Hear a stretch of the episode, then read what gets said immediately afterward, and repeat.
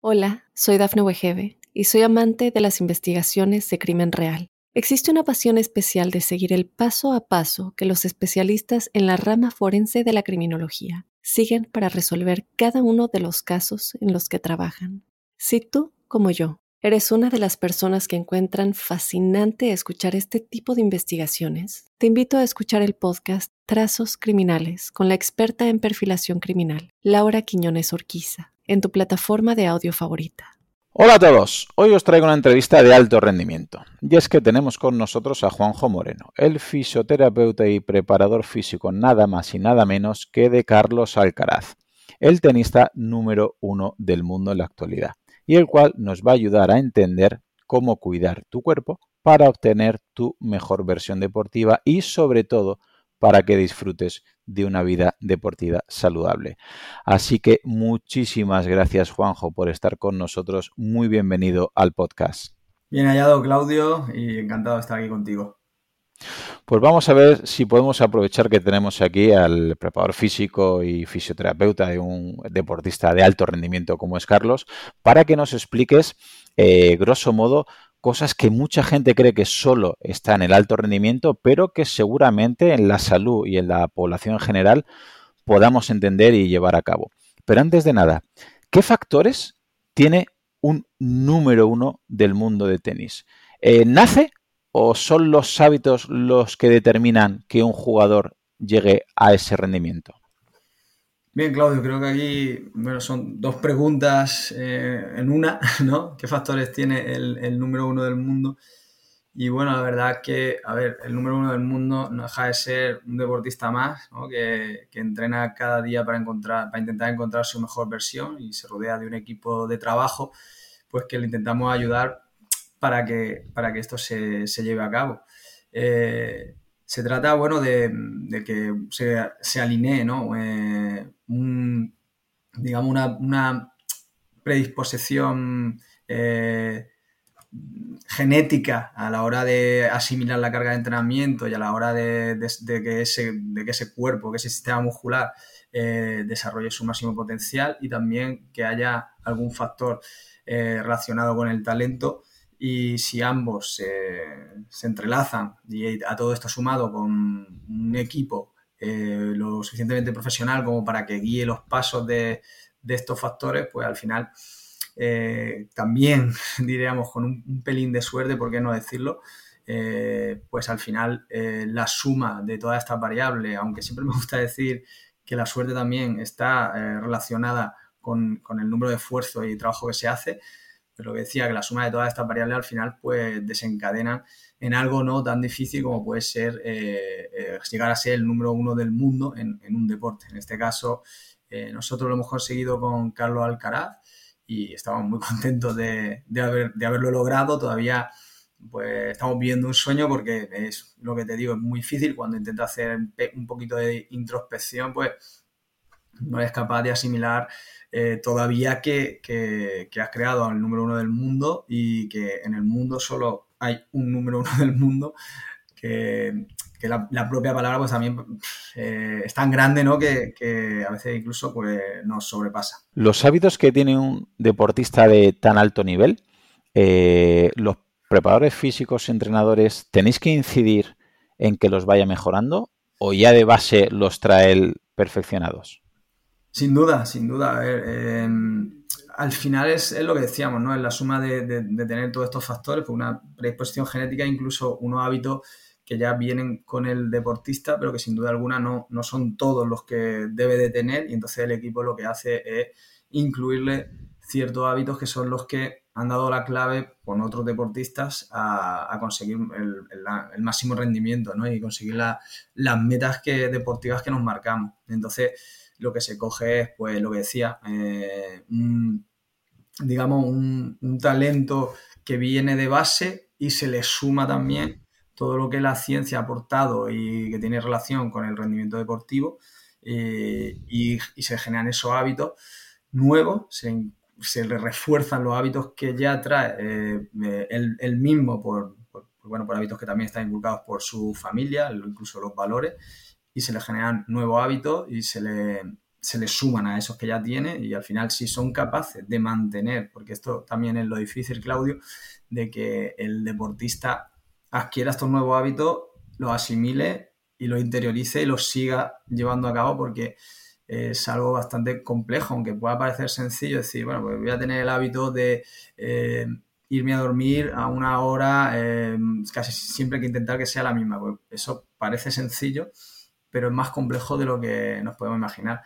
Por lo tanto, una vez más, hay una parte que ya viene determinada, digamos, por la genética y por, y por el ambiente familiar, pero sin duda alguna que el hecho de, rodearte de gente que te pueda ayudar y que, ya te abran el camino de cuáles son los hábitos que han, generado mejores eh, respuestas en cuanto al rendimiento, pues también, también determina que, el rendimiento deportivo sea el máximo. Claro, porque me imagino que mm, tú como, bueno, eh, al estar en la élite deportiva, habrás podido ver, o a lo mejor en categorías inferiores, algún deportista que tenía bastante talento o que ha empezado a adquirir unos buenos hábitos, pero que de repente le es difícil poder mantenerlos y quizás se empiezan a lesionar o ya no están tanto tiempo en, los primeros puestos de su ranking y van perdiendo eh, categoría.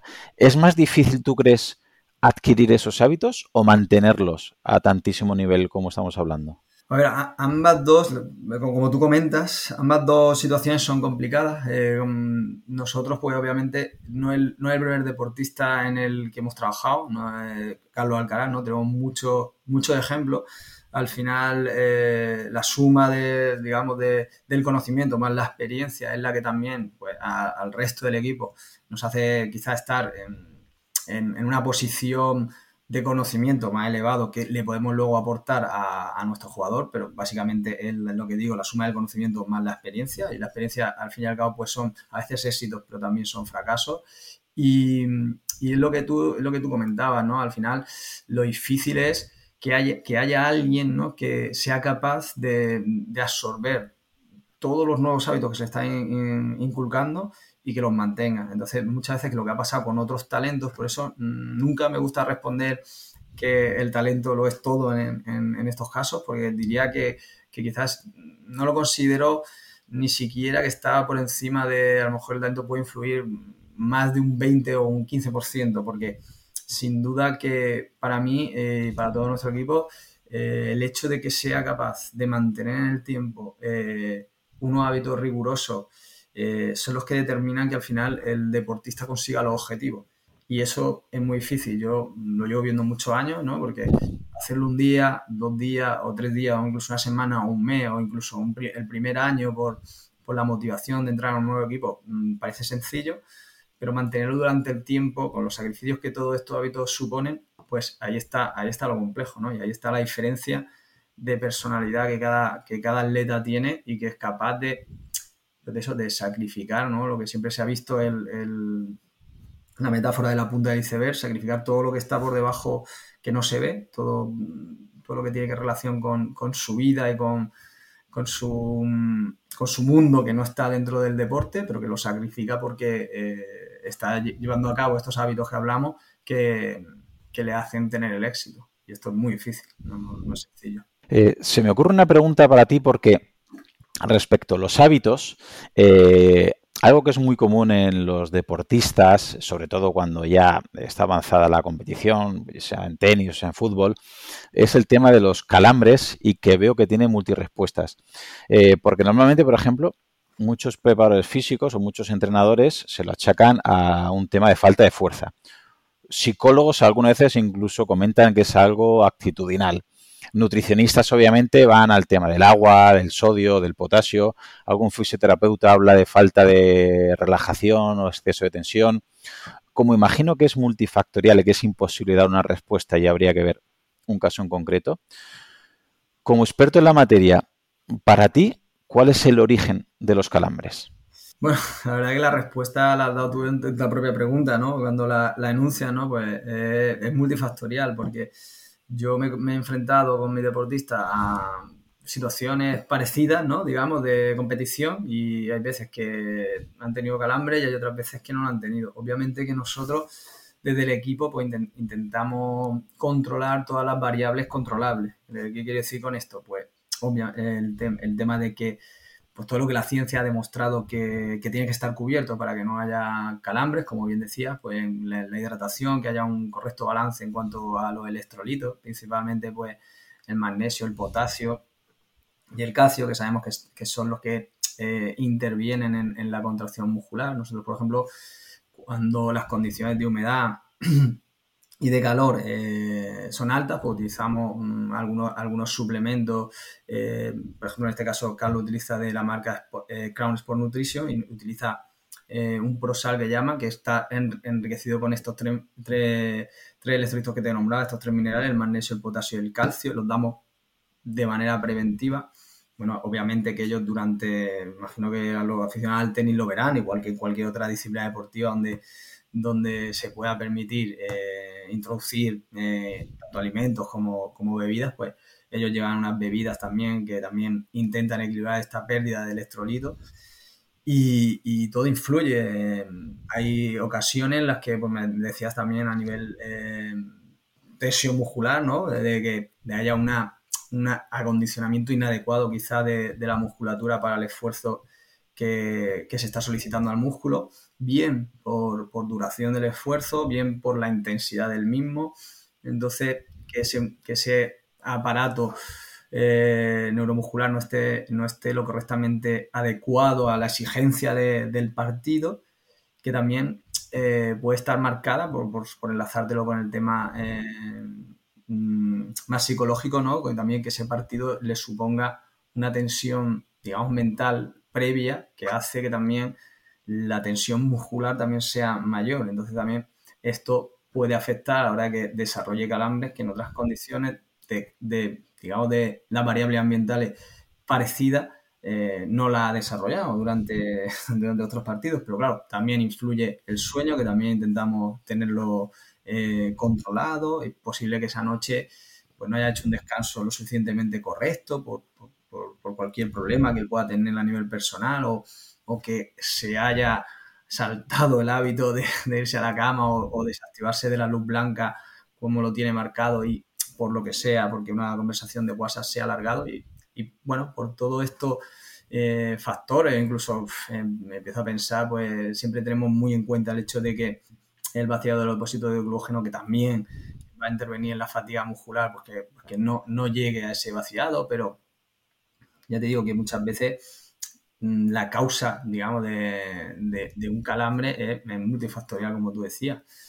Eh, hay veces que nos han ocurrido que incluso han tenido una pequeña, imagínate, una pequeña lesión, una molestia, que se tuerce el tobillo, pero que no llega a producirse el E15, y eso, y simplemente el cambio biomecánico a la hora de hacer el apoyo por la nocicepción, perdón, eh, que, el, que el deportista mantiene, pues también hace que haya una sobresolicitación de una musculatura que en ese momento no estaba haciendo, no estaba haciendo ni no está adecuada a, porque están tan especializados en sus gestos deportivos que cualquier pequeño cambio pues hace que pues que el músculo haga un esfuerzo más allá de lo que está eh, acondicionado y, llegan esos, esos calambres, por lo cual al final eh, es la suma de todos estos factores los que tenemos que tener en cuenta y un calambre pues te deja, te deja fuera de un partido y te, te deja, por ejemplo, fuera una competición importante o, el hecho de no tenerlo, pues te hace tener una ventaja por, encima de tu competidor. Me viene ahora a la cabeza eh, uno de los primeros partidos del US Open de este año. Nosotros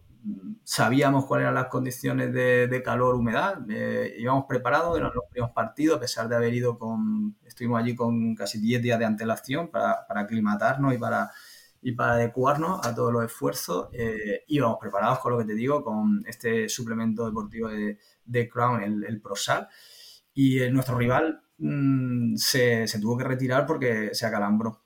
Entonces, los dos estaban haciendo un esfuerzo suprahumano y no sé si la diferencia vendría por todos estos factores que nosotros tuvimos en cuenta y controlamos con, el tema de Carlos, que hizo que nuestro deportista aguantara sin sufrir calambres cuando el otro deportista, más o menos de edades parecidas, que son dos, eran dos, son dos deportistas jóvenes, eh, sufriera estos calambres el origen de los calambres, como tú bien decías, es multifactorial y un, equipo de un deportista de alto rendimiento o cualquier deportista que esté interesado en este, en este, aunque sea amateur, que esté interesado en este campo, pues tiene que saber que tiene que controlar todos estos factores pues, para, que no le, para que no le llegue el calambre y no lo, no lo aparte de, la actividad que esté desarrollando en ese momento.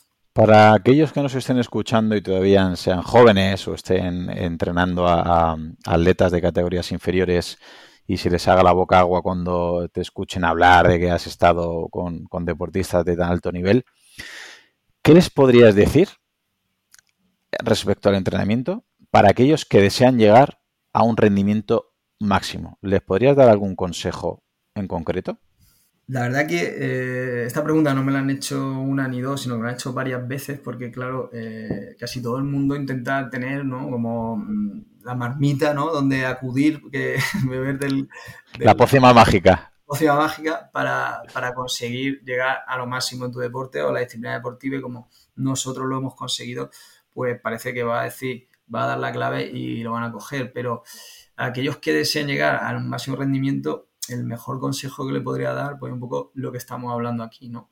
Que generara, si fuese capaz de generar unos hábitos que los mantuviese a pesar del fracaso, digamos, a pesar de, que no vayan a éxito en un primer lugar, si esos hábitos, obviamente, como estamos diciendo también, eh, son unos hábitos que, que, tienen una evidencia científica, que están respaldados por una evidencia científica y y también una evidencia, digamos, clínica, digo yo, porque soy, me viene de la parte de la fisioterapia, ¿no? También que no solo la ciencia, porque hay veces que no solo la ciencia ha demostrado que funciona, sino que realmente ha funcionado esa evidencia científica en, el campo de batalla, como, nosotros comentamos, que hay jugadores, otros jugadores que están haciendo algo similar que, está llevándolo a ese, a ese momento. Entonces, yo creo que el mejor consejo que le puedo dar a un deportista joven que pueda estar escuchándonos, Claudio, eh, sería que, pues, que se, se, dejara asesorar o se formase en, todo lo que es la evidencia y, el rendimiento deportivo, que ya hay mucho descrito, mucho descrito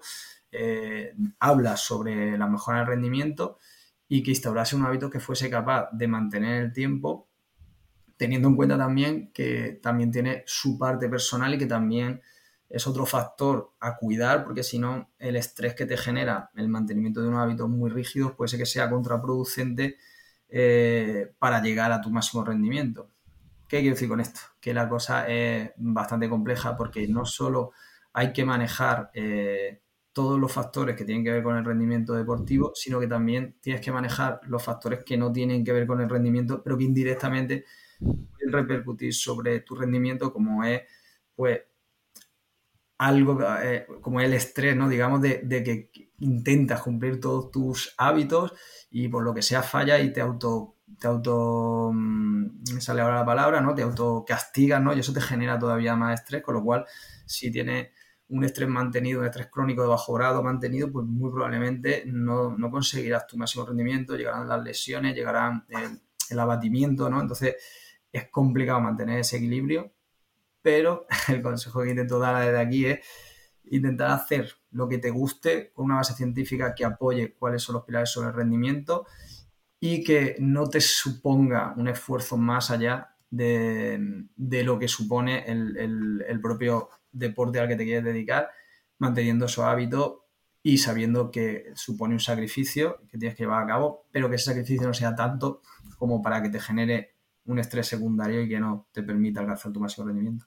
Pero una duda que tengo es que mucha gente tiene miedo de, de no alcanzar su máximo rendimiento. Muchos se lo achacan a algún compañero, algún conocido, algún familiar que no llegó por una lesión deportiva y otros que es bastante fortuito esto de lesionarse o no lesionarse y que no quieren jugar todas sus cartas a, digamos, a un alto rendimiento por miedo a lesionarse y que se vaya toda la temporada al trasto. Y es un tema eh, que me parece también bastante multifactorial y con una respuesta creo que imposible de dar, pero como fisioterapeuta, ¿realmente eh, crees o nos puedes decir si se pueden prevenir las lesiones o siempre estamos expuestos a una lesión? A ver, nosotros como fisioterapeuta básicamente lo que intentamos es prevenir antes que curar, como bien eh, menta la frase, ¿no? pero obviamente que también somos eh, recuperadores de lesiones. Eh, ¿qué, quiero decir con esto? Que si hay un fisioterapeuta en un equipo deportivo es porque las lesiones eh, intentan ser prevenidas, pero normalmente siempre aparecen, estamos expuestos a ellas, como decías tú. Entonces, nosotros, una vez más, intentamos controlar todas las variables controlables para prevenir las lesiones. Em, ¿Eso va a suponer que no vamos a tener una lesión? Pues la respuesta es no, porque una lesión es multifactorial, como bien comentaba, y siempre vamos a estar expuestos a ella cada vez que, salgamos pues, a, realizar nuestro deporte, sobre todo si nuestro deporte supone estar en nuestra máxima, dar nuestro máximo en cada momento, que es lo que es el deporte de alto rendimiento. Entonces, las lesiones se intentan prevenir, más que decías tú en tu pregunta si se pueden prevenir las lesiones, yo creo que, las lesiones lo que, lo que intentamos desde los equipos técnicos y equipos médicos de, los deportistas de élite es intentar prevenirlas, pero no, dejamos de estar eh, expuestos allá en ningún momento cada vez que, nos enfrentamos a nuestra disciplina deportiva a un alto nivel. Una de las cosas que se proponía toda la vida es, obviamente, un, un buen calentamiento antes de hacer una, cualquier actividad para evitar eh, las lesiones. Luego ha tenido algo de crítica este, en este sentido el calentamiento, que no era tan influyente y ya luego empezaron a decir depende de qué calentamiento, depende de a qué lesión se esté refiriendo. Y el calentamiento ha gozado de, famas muy polarizadas, bueno, como casi todo creo en esta vida, ¿no? Ha habido unos defensores de que cualquier calentamiento es excelente a, a otro extremo que calentar no vale para nada como profesional del deporte, ¿para ti qué importancia tiene el calentamiento? Y si nos podrías poner un ejemplo para un tenista. A ver, para mí el calentamiento es fundamental. Eh, no solo ya que acondiciona el cuerpo, lo que decía, pues una vez más basado en la evidencia científica que, hay detrás, sino también eh, que acondiciona todo como eh, a la mente, y de eso de hecho también lo trabajamos en conjunto con el, el psicólogo deportivo, a que lo predispone a esa batalla o a ese, a ese deporte que vaya a realizar, ¿no? Eh, el calentamiento forma parte de, los hábitos que hablábamos también, y así te enlazaba con la primera, te enlazo un poco con la primera pregunta.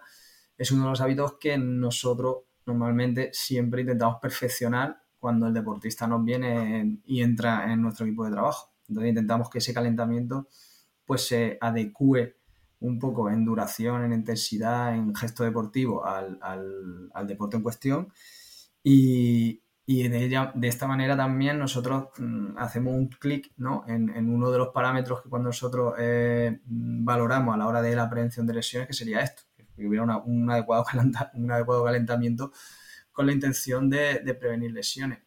¿Qué lesiones? Pues las más comunes que suelen darse en, cada uno de los deportes, en este caso nosotros, pues el tenis. Entonces el calentamiento va orientado a intentar prevenir esas lesiones con un, acondicionamiento de todos los sistemas que, van a estar en juego una vez que, el, que el jugador, valga la redundancia, esté en competición. Imagino que también algo que valoráis bastante en vuestro equipo es eh, la vuelta a la calma. Es decir, mm, algo que si el calentamiento ha gozado siempre de buena y mala fama, la vuelta a la calma creo que por desgracia mucha gente se la suele saltar a la torera y es conforme acaba su entrenamiento, acaba su partido, parece que ya ha acabado esa jornada y ya hasta mañana nada. Para ti como profesional, como fisioterapeuta, esta vuelta a la calma ¿Es necesaria? ¿Es obligatoria o depende de cada contexto? Pues mira, eh, Claudio, como conforme se está desarrollando la, entrevista, ¿no? Pues estoy viendo un poquito que la idea a lo mejor es ir, enlazando muchas de las respuestas y de las preguntas que estaba haciendo pues, con el resto de preguntas, porque al final todas están unidas. igual que te decía que el calentamiento para nosotros es muy importante y que uno de los eh, clic en verde que hacemos para prevenir lesiones, por ejemplo, la vuelta a la calma vuelve a ser otra de las, otra otro de los clics importantes, ¿no? Para, también prevenir lesiones de cara al futuro, ¿no? Eh, también, obviamente, que nosotros lo tenemos en cuenta no solo como, como una vuelta a la calma porque hay que hacer una vuelta a la calma, quiero decir que la gente, lo que tú decías, es muy eh, dada o a quitarse el calentamiento, a quitarse la vuelta a la calma o principalmente a quitarse la vuelta a la calma porque como que ha acabado, como tú decías, y ya se acabó, me voy a casa, me ducho, ya no, quiero estar, entre comillas, sufriendo más o estando aquí, porque ahora mismo yo ya he hecho lo que tenía que hacer, o viene ganado y estoy súper eufórico, o viene perdido, porque en el tenía de más así, sabes que no hay, no hay empate, o bien gana o bien pierde, y, he perdido y no tengo el ánimo, el estado de ánimo como para ahora eh, hacer una vuelta a la calma. Y esto es algo que como decía, hablábamos de los hábitos al, inicio y de si un tenista nace o se hace, es una de las cosas que para nosotros son eh, inquebrantables. Esté como esté tu estado de ánimo, eh, tiene que haber una vuelta a la calma. En esa vuelta a la calma, pues nosotros intentamos no solo que el cuerpo vaya a, digamos, bajando las revoluciones, sino que también vayamos recuperando pues la pérdida de electrolito una vez más, la pérdida de, de hidratos de carbono, mm, em, empezamos a darle al cuerpo eh, las proteínas que necesita para, recuperarse lo antes posible, porque bueno, al final la vuelta a la cama para nosotros el pistoletazo de salida del siguiente partido. O sea, es tan importante como que no hacer una correcta vuelta a la calma para nosotros sería que vamos a ir mermado en condiciones a la siguiente competición. Entonces, ¿qué pasa? Que claro, en el tenis se, compite cada día o como mucho hay un día de descanso en, en los Grand Slam, pero el tiempo de recuperación prima que tú lleves a cabo todas las estrategias de recuperación lo más eficientemente posible para que tú estés recuperado para el próximo partido de la mejor manera posible porque tu rival muy, muy probablemente haya tenido un, una, o sea, desgaste similar al, tuyo y con unos, unos, periodos de recuperación también muy cortos. Entonces, aplicar todas las estrategias que estén de la mano eh, del equipo, del jugador, para recuperarse, eh, son esenciales para poder afrontar el siguiente partido. Entonces, nosotros una vez que ya hemos dejado, bueno, una vez que el jugador abandona la vista, para nosotros ya hemos empezado el siguiente partido. Entonces ya estamos trabajando en esa vuelta a la calma para, para el siguiente partido. En otros deportes, pues quizás puede parecer, por, ejemplo, me, me, sitúo en un, corredor, un runner no eh, profesional, profesional o, amateur, que acaba su carrera y, y, no hace esa vuelta a la calma que debería hacer, pues probablemente la repercusión no sea tan grave, porque a lo mejor si tiene 7, 10 días o 14 días para recuperarse, pues él no le da esa importancia a la vuelta a la calma, que yo siempre le daría, ¿eh? Eh, porque luego en el, en el acto más, más, digamos, menos importante, a lo mejor te aparece la lesión o tú quieres salir a, empezar a entrenar a los 2-3 días y como no has hecho una adecuada vuelta a la calma, quizás las consecuencias pues sean una, lesión tonta que, te aparte de la siguiente competición que tenías planeada. En el tenis, si cabe, en el tenis si cabe y en los deportes que se, que se juega con tanta, eh, digamos, con, que una competición tras otra está muy seguida, pues la vuelta a la calma, si cabe, todavía tiene un, factor más importante o de mayor relevancia en el, en el, deportista. Y entonces para nosotros lo que te digo, para nosotros la vuelta a la calma, el tiempo de vuelta a la calma, que sea la pista hasta antes de ducharse, ese periodo que nosotros vamos a ir al, gimnasio a hacer la recuperación y a reponer todas las pérdidas de hidrato carbono, proteínas y, minerales, eh, para nosotros es un eh, más, es decir, que no podemos saltárnoslo. Independientemente, ya te digo, incluso si ha perdido el partido, se ha acabado esa competición y al día siguiente tenemos que viajar e irnos a otro país o, quedarnos en ese país porque vamos a hacer una competición o volver a casa. Da igual el, da igual el motivo por el cual, eh, o sea, lo que vaya detrás de esa vuelta a la calma, pero la vuelta a la calma la vamos a hacer. Y bueno, eh, hay ejemplos muy buenos que hay veces que han salido de que eh, por ejemplo, eh, pues no sé, yo por ejemplo también estoy no solo con Carlos Alcaraz, pero también con, Pablo Carreño y salía que había ganado eh, la medalla olímpica y yo me sentía súper orgulloso porque yo en ese momento, cuando los jugadores van con el equipo olímpico, pues digamos que su equipo personal no le acompaña porque le acompaña el equipo de la, de la Federación Española. Y yo me, sentía no solo orgulloso de que hubiera, hubiera hecho Pablo Carreño bronce olímpico, sino porque estaba haciendo la vuelta a calma, tomándose lo que, lo que yo le había dicho que se tomara, y entonces la satisfacción era, ya ves, había acabado ya, era el último partido, eh, le había ganado a Djokovic y, había ganado el bronce olímpico, y ya no tenía nada más que hacer que celebrarlo, pero estaba haciendo su, su recuperación, su vuelta a la calma. Me ha gustado mucho el ejemplo que has puesto del runner, ¿no? Que, a lo mejor no es profesional ni semi-profesional. ¿Le podrías dar algún consejo para una persona que, por ejemplo, un lunes corre o el nadador sale de la piscina, el ciclista ha montado en bici o el de CrossFit ha ido a su box, pero claro, al día siguiente o los dos días quieren volver a entrenar y les gustaría evitar una lesión y estar en condiciones si no en las mejores condiciones, unas condiciones eh, óptimas o buenas para no lesionarse. dando por hecho que no tienen nutricionista, ni tienen un fisioterapeuta, ni tienen un redactador cercano a ellos, ¿qué dos o tres consejos les podrías dar para que después de ese entrenamiento tuvieran una vuelta a la calma mínima y poder recuperarse así lo más rápidamente? Sí, pues bien, como te decía, para, mí es muy importante, incluso si, es para irnos de celebración y ya hemos acabado la competición. ¿Por qué? Pues por esto, porque deja a tu cuerpo en mejores condiciones, eh, le permites que los procesos de recuperación y regeneración eh, y de adaptación ¿no? sean, sean mejores y lo cual te hace, eh, la, aprovechas, ¿no? Este, esta competición te sirve como, digamos, como entrenamiento para que tú mejores, ¿no? Entonces, lo ideal para un runner, por ejemplo, sería que intentara bajar pues, sus condiciones metabólicas a condiciones basales, que bien puede ser, bueno, obviamente lo que tú digas, si pienso en un runner, pues imagino que no tendrá una bicicleta, ¿no? Por el hecho de que ya después de tanto impacto lineal, ¿no? Pues que cambiase hacer un movimiento más cíclico, pero bueno, si no tiene una bicicleta, pues una vuelta a la calma pues podría ser eh, un trote más suave, ¿no? Donde, donde las condiciones basales eh, se acondicionaran y hubiera una vuelta también, porque tenemos el sistema inmunológico, lo vamos a tener alterado, ¿no? Que hemos competido, hemos corrido o hemos llevado al cuerpo a unas condiciones de estrés importantes, entonces bajar nuestro sistema inmunológico también a condiciones más basales y entonces nuestro sistema inmunológico también va, a precisar de, cierta energía en ese sentido pues hay que intentar reponer líquido, intentar reponer eh, sales minerales eh, los, batidos, por ejemplo, que llevan 3-1 en cuanto a la proporción de hidratos de carbono frente a proteína, también están muy, eh, muy aconsejados en estos casos porque te va a hacer recuperar eh, pues toda la pérdida de glucosa y de los depósitos de glucógeno y va a evitar que haya un catabolismo, ¿no? una pérdida de, masa muscular, una destrucción de proteínas. Sí, y si también además estás reponiéndola, pues también ayuda a lo que digo, a lo que estaba comentando, de que te, ayuda ese, esa competición a, generar una supercompensación, o sea, una mejora que te va a hacer luego mejor atleta para los siguientes entrenamientos, para las siguientes competiciones.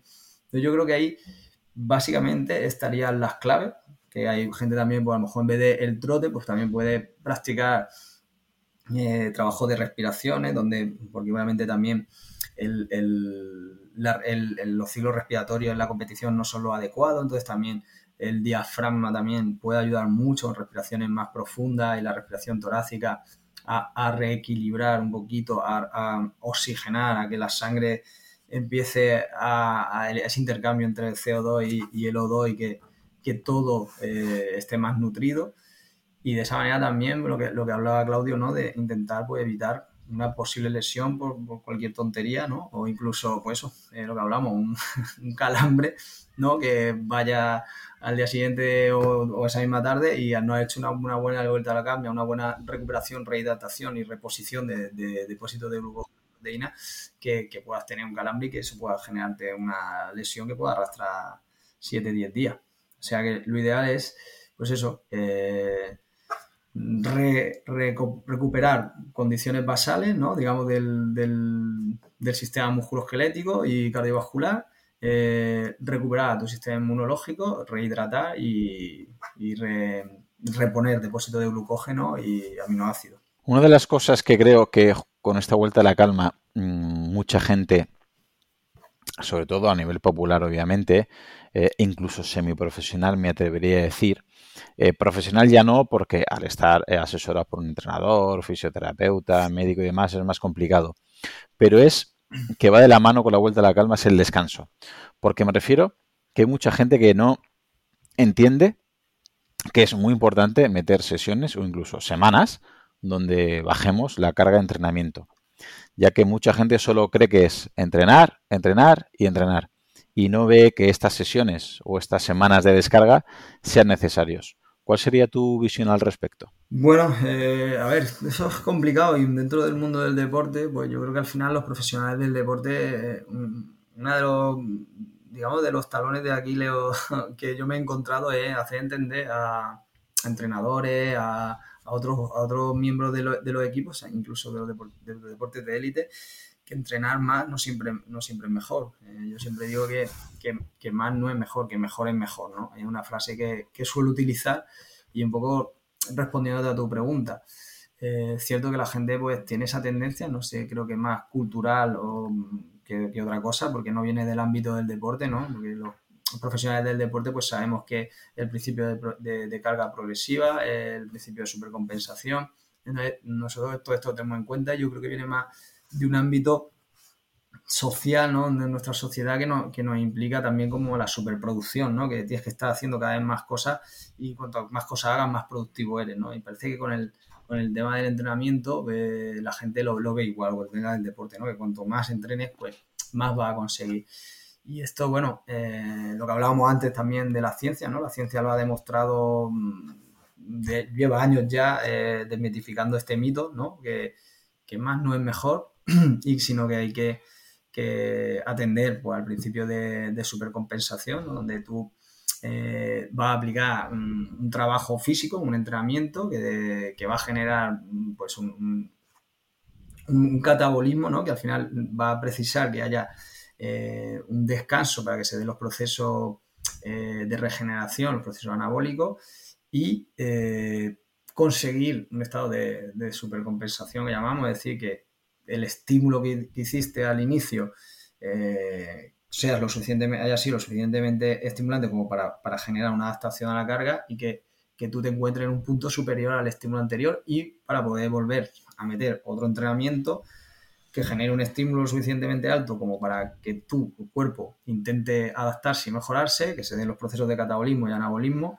y que y que vuelva a tener descanso suficiente como para generar esa, adaptación, esa, esa, esa supercompensación.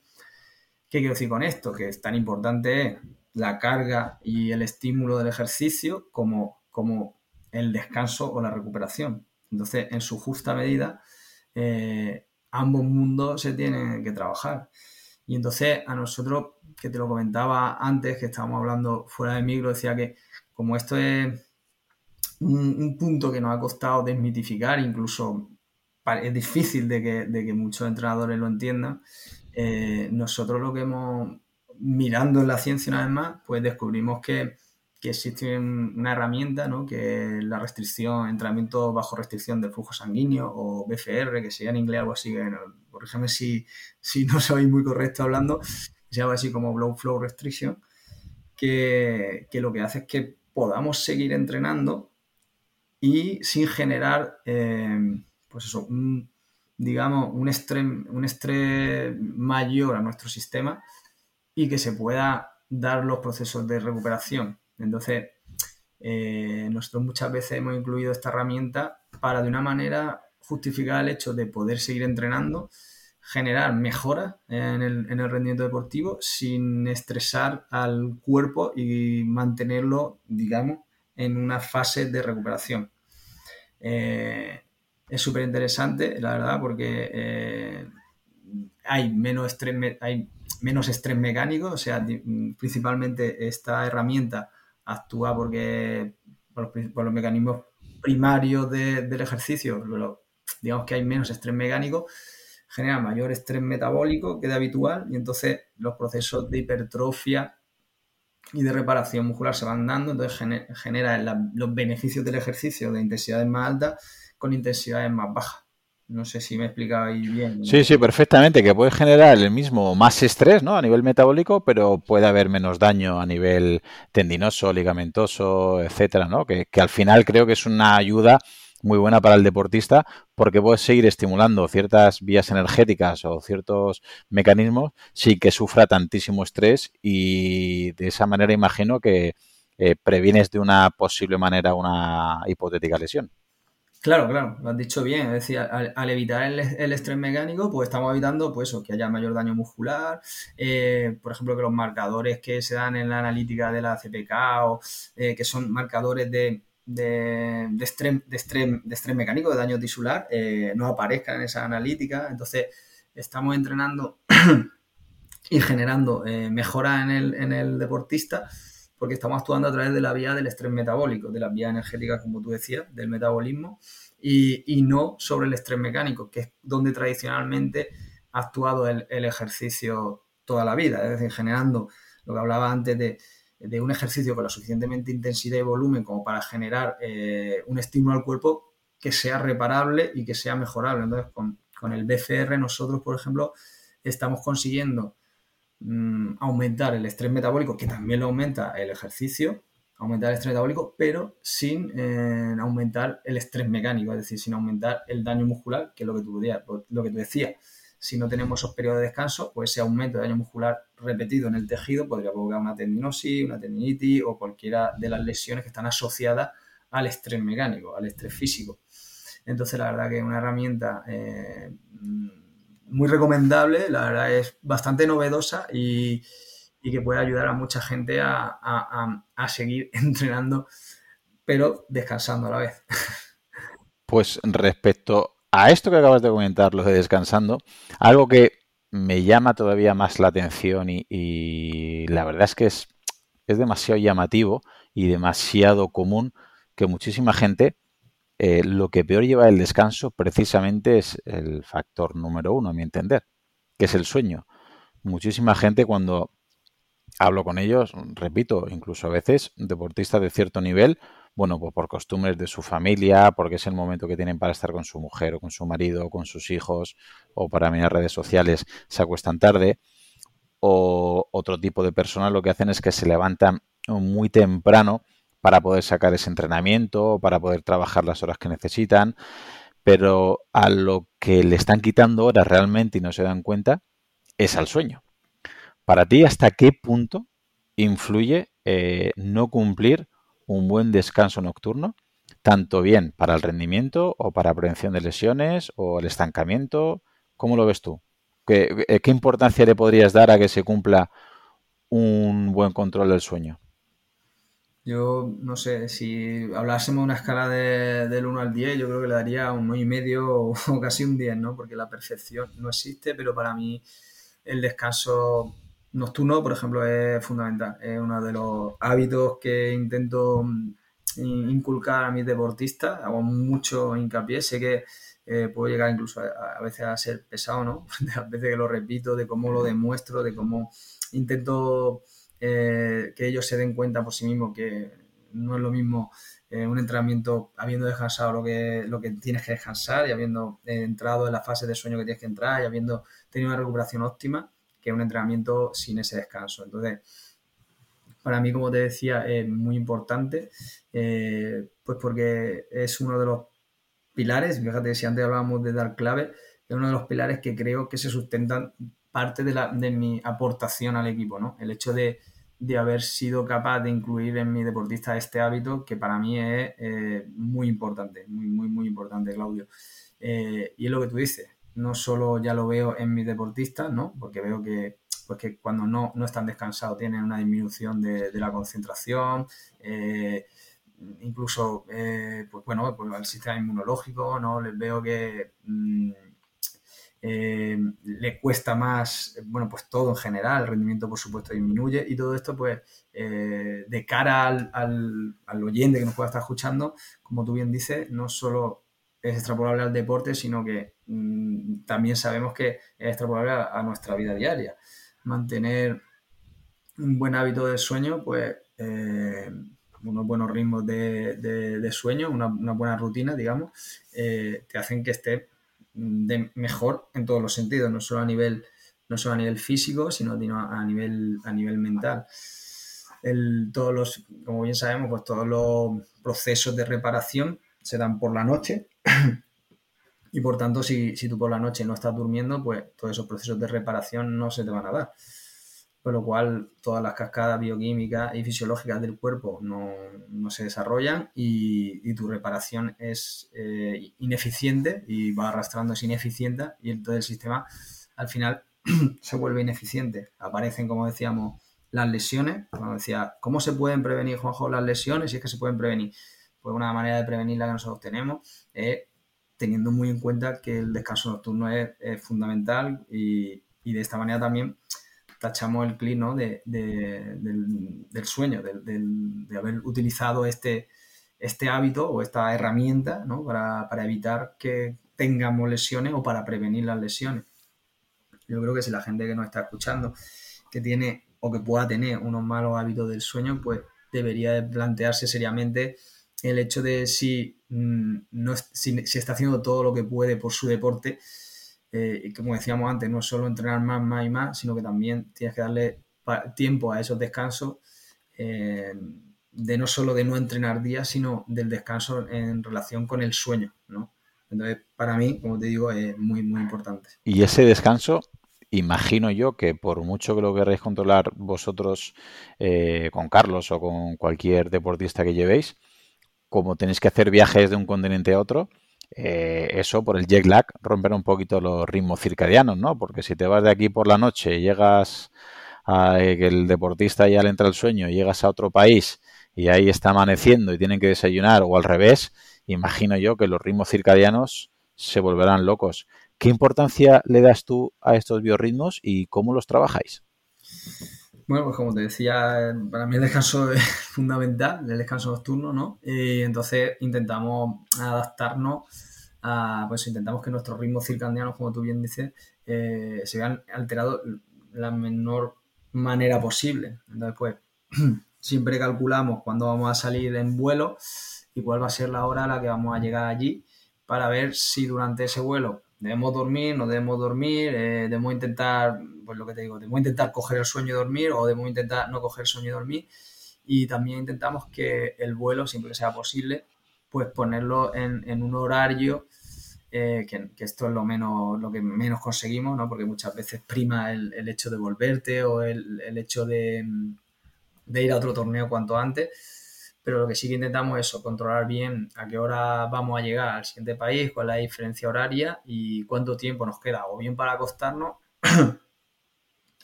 o bien, eh, o bien nos, acostamos antes porque no vamos a poder acostarnos, para intentar regular esos biorritmos lo antes posible y que luego no tengamos esa deficiencia de que a lo mejor te, te acuestas a las 11 de la noche, 10 y media, 11 de la noche y te levantas a las 3 de la mañana porque, porque tus tu biorritmos están cambiados y, no ha hecho ese, ese, cambio.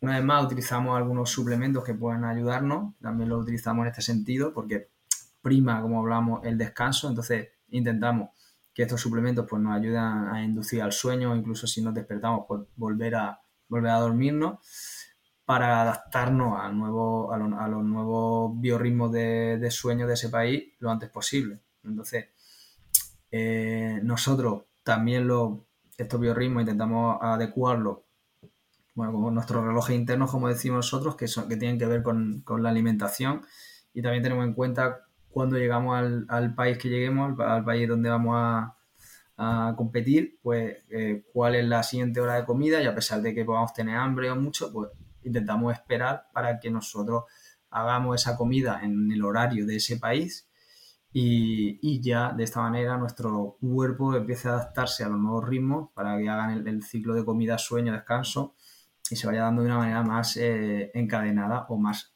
cercana a los biorritmos de ese país.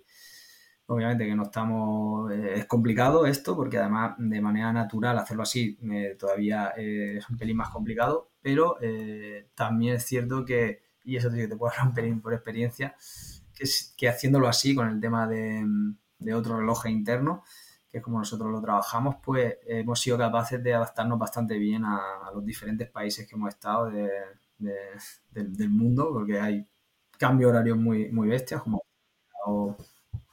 o, Estados Unidos, y, vamos por un lado y para otro del, continente y, solemos, solemos adaptarnos bastante bien. Claro, imagino yo que para todo esto los deportistas tienen que confiar plenamente en vosotros, porque repito, no es nada más entrenar, sino son muchas otras cosas que el deportista tiene que confiar en vosotros y que a veces imagino yo que a nivel conductual es un poquito complicado con alguno de ellos.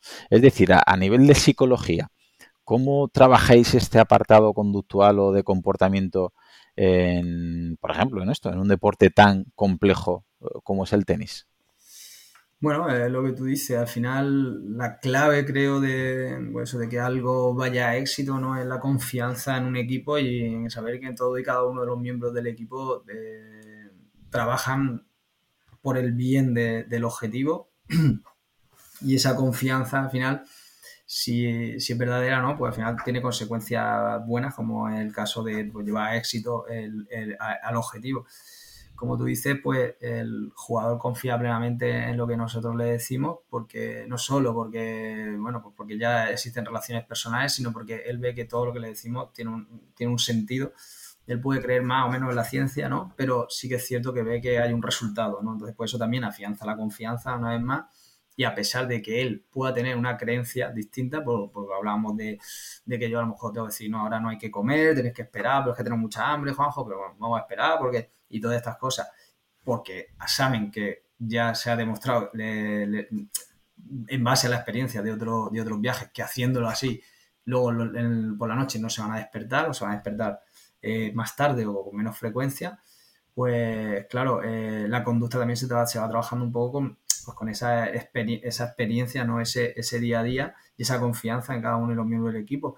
Pero el equipo al final es un equipo multidisciplinar amplio, ¿no? Donde también hay una psicóloga, un psicólogo deportivo que también ayuda al, tenista, pues bueno, este, esto daría casi, casi, casi para otro pod, diríamos, ¿no? Porque eh, con, el psicólogo deportivo el jugador trabaja todas estas cosas casi mm, lo que más trabaja con el psicólogo deportivo en el apartado conductual, ¿no? de comportamiento, es lo que tiene que ver con, el deporte, ¿no? de cómo va a afrontar los momentos de, estrés, los momentos de frustración dentro de, la propia disciplina deportiva.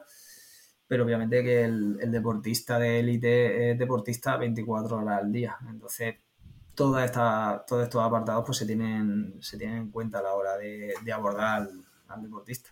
Pues una vez que hemos trabajado un poquito y hemos tocado los temas de por encima de nutrición, de descanso, de entrenamiento, te voy a hacer una pregunta que creo que es complicada y que tenemos casi todos los españoles en la cabeza. ¿Qué tiene Carlos Alcaraz que no tienen otros? Bien, a ver, lo que, lo que decíamos al principio, eh, eh, Claudio, Carlos tiene una buena predisposición genética para ser un deportista, ¿no? Pero luego esa predisposición genética, pues tiene, tienes que trabajarla bien para hacer que sea un buen deportista la disciplina que a él le gusta eh, desarrollarse, ¿no? Porque puedes, tener una buena predisposición genética a lo mejor, por, por ponernos al ejemplo más sencillo, que en altura, ¿no? Al, baloncesto y, que no te guste el baloncesto, ¿no? Que te guste otro deporte. Pues, pues Carlos aúna un poquito eh, esos dos eh, factores, por un lado, ¿no? Porque tiene una buena predisposición genética para ser un deportista de élite, que le gusta el deporte que hace Luego, pues Carlos también viene con unos valores de casa mm, bastante eh, arraigados y bastante fuertes que son valores que nosotros también inculcamos en, los deportistas, con lo cual eso también facilita mucho la adquisición de nuevos valores y nuevos hábitos. Y luego, pues Carlos también ha tenido, bueno, digamos, la suerte, o nosotros hemos tenido la suerte, ¿no? De, que ha dado con un equipo de trabajo que, que, tiene mucha experiencia, que se basa en la ciencia y que ha intentado hacer, pues llevar con él a cabo pues toda esta experiencia y toda esta evidencia científica al, alcance del objetivo en el rendimiento deportivo.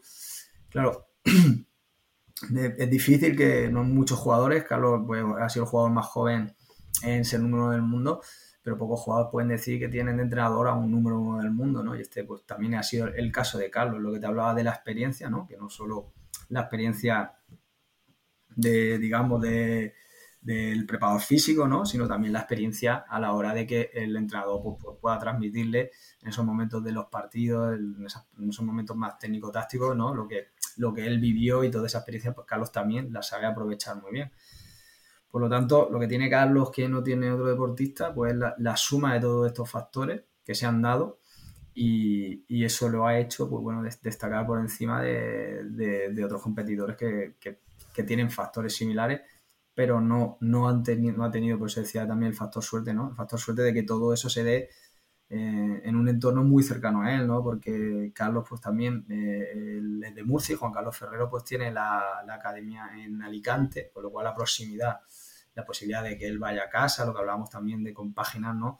Eh, pues tu parte deportiva con tu parte personal, pues eso también aquí se da y entonces todo esto hace que, el cóctel, los ingredientes bien mezclados, pues, pues hayan salido a éxito. Eh, y ha tenido la suerte pues, de que todo el equipo también, pues formamos parte de, hemos formado parte de otros equipos deportivos, de otros deportistas, de otros que también han tenido éxito en su disciplina y él ha, sabido o se ha aprovechado de esa experiencia que teníamos el resto de miembros. Yo, en mi caso, como probado físico como fisioterapeuta, o mi otro compañero, Alberto Lledó, eh, Sergio Hernández, también fisioterapeuta, eh, o incluso el doctor, que ha estado también en otras disciplinas deportivas, eh, que es Juanjo López, pues de, de, poder aportar esa, esa experiencia también que hemos tenido con otro deportista sobre él.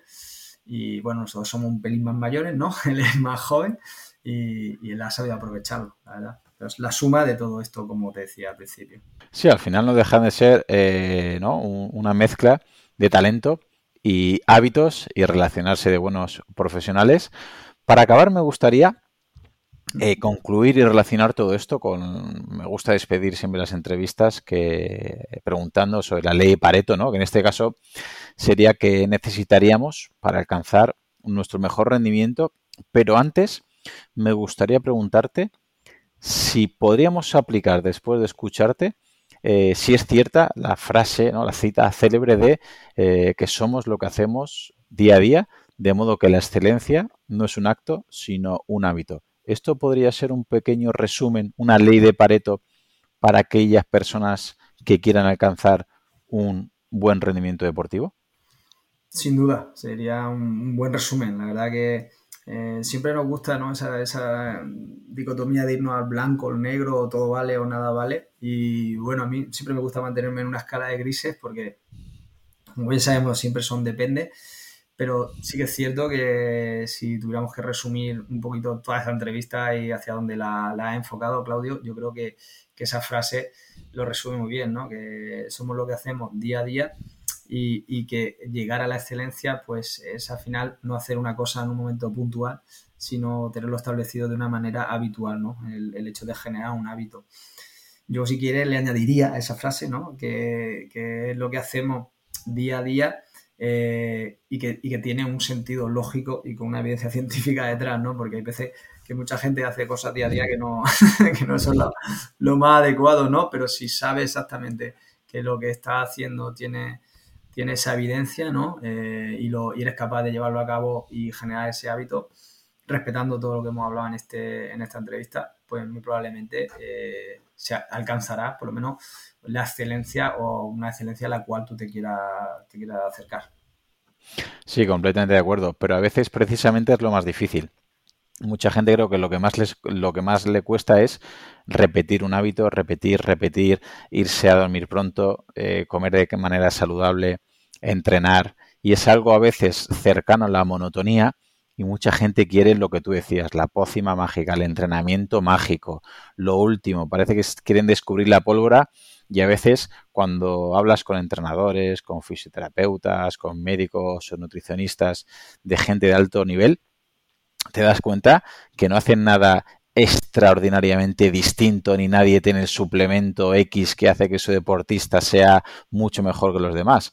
Al final el 99% es trabajo y buenos hábitos en nutrición, en ritmos circadianos, en sueño, en entrenamiento, en relaciones sociales, en psicología, etcétera. Así es, ¿verdad, Juanjo? Sí, sí, completamente de acuerdo contigo. Es cierto que, es lo que nos pasa, ¿no? Que la, gente, eh, yo siempre digo que, cuando me, cuando me preguntan también esto, digo, pues mira, se trata de lo que acabas de decir tú, ¿no? Se trata de entrenar bien, de, recuperar, de comer bien, ¿no? De comer saludable, comer bien, de no hay que hacer grandes dietas ni nada, nada realmente excepcional, digo, para, conseguir esta excelencia, sino mm, comer bien y de, y de descansar bien.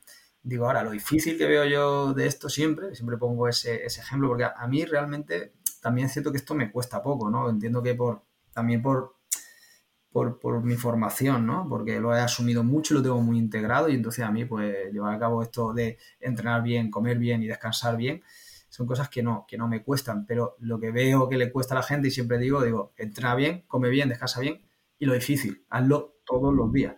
Claro, no se, se trata de, de seguir un hábito que la gente pues te lo coge con mucha motivación el 1 de enero, eh, pero ya no, pero te lo abandona un mes después porque no ve, no, ve cambio o directamente le parece tan duro que, no es capaz de mantenerlo. Eh, lo cómodo siempre, bueno, pues ya sabes que somos una especie, ¿no? Eh, hablando un pelín de la evolución, de que somos una especie que tendemos a, ese ahorro energético, a estar, a estar cómodo y que, bueno, la sociedad en la que vivimos, pues en una sociedad que no está muy en consonancia con nuestro genoma y entonces eso también nos hace que, el día a día de generar estos hábitos que estamos hablando tú y yo, ¿no? De, de entrenar bien, come bien, descansa bien, sean incluso más difíciles pues luego están las distracciones que tú también hablabas de las redes sociales, ¿no? Que también intenta captar nuestra atención y esa adicción a la dopamina, ¿no? Que nos generan los likes, que, la gente pues eh, muy tiende a caer con mucha facilidad en, eso, en esos malos hábitos, ¿no?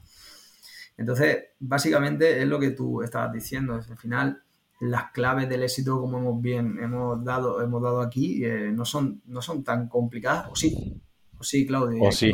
Y dejo abierto un poco la, respuesta porque, eh, claro, esto que hace Carlos no es sencillo. Si no, lo harían muchas más personas. Y, con esto ahí también concluyo un poquito. Hacer esto cada día, un chico que, bueno, con nosotros está trabajando desde los 14 años, ahora tiene 19, pues 5 años, llegar a un equipo profesional y tener estos hábitos tan sanos y con tanta y con, con esos ciclos que hemos dicho de entrena bien, descansa bien y come bien, pues cada día hacerlo durante tanto tiempo es muy difícil. Y hay muchos que no, que no son capaces de hacerlo. Sí, completamente de acuerdo. Imagino que tener unos hábitos saludables eh, y repetirlos en el tiempo para una persona con eh, una edad más adulta es muy difícil, pues para un niño de 14, de 15, de 16 o 18 años es muchísimo más complicado y ojalá aquellos que nos escuchen con esta edad que pongan de ejemplo en este sentido a Carlos Alcaraz y que piensen lo que hace el número uno del mundo, y tengan hábitos saludables. Sí, iba a decir que encima con todas las distracciones que, que de nombrar yo antes, ¿no? Que, tenemos ahora de por medio, ¿no? Que son distracciones que, son muy adictivas y que restan uno de los factores fundamentales que hemos, que hemos repasado en, tu, en esta entrevista, que es el descanso, ¿no? Hay mucha gente que se va con el móvil a la cama y con esa luz azul que no le hace que se dé toda la cascada hormonal, ¿no? Y, se van hasta horas muy tarde y luego se tienen que levantar pues, para ir al instituto, o para ir a la universidad o para, o para ir a sus puestos de trabajo.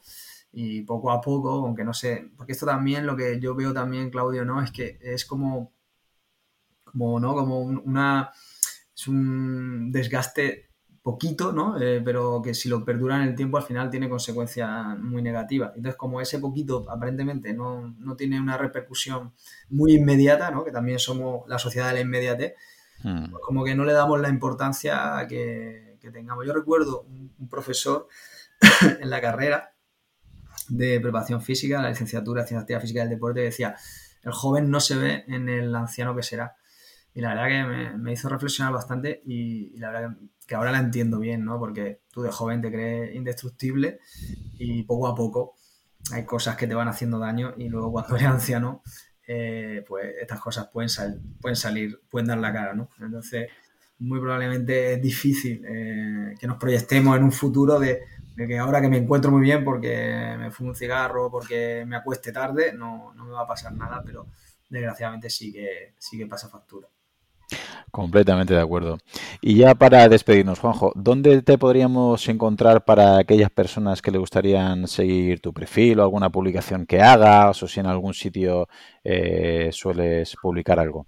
Sí, pues mira, pues no sé si lo tendrás, lo pondrás luego en las notas del episodio, pero bueno, en Instagram eh, estoy como arroba Juanjo Moreno barra baja M y si hay alguien que le interesa el tema este del BFR, estoy con arroba BFR Spain, que ahí también es, ya digo, es una herramienta que yo llevo viendo desde, desde que estudié la carrera de licenciatura, que ahí la aprovechábamos en los momentos de supercompensación. Ahora la utilizo también a modo de prevención de lesiones y a modo de recuperación incluso, y tiene eh, la evidencia que está saliendo alrededor de la técnica me está, me está sorprendiendo para bien, la verdad que eh, muy potente.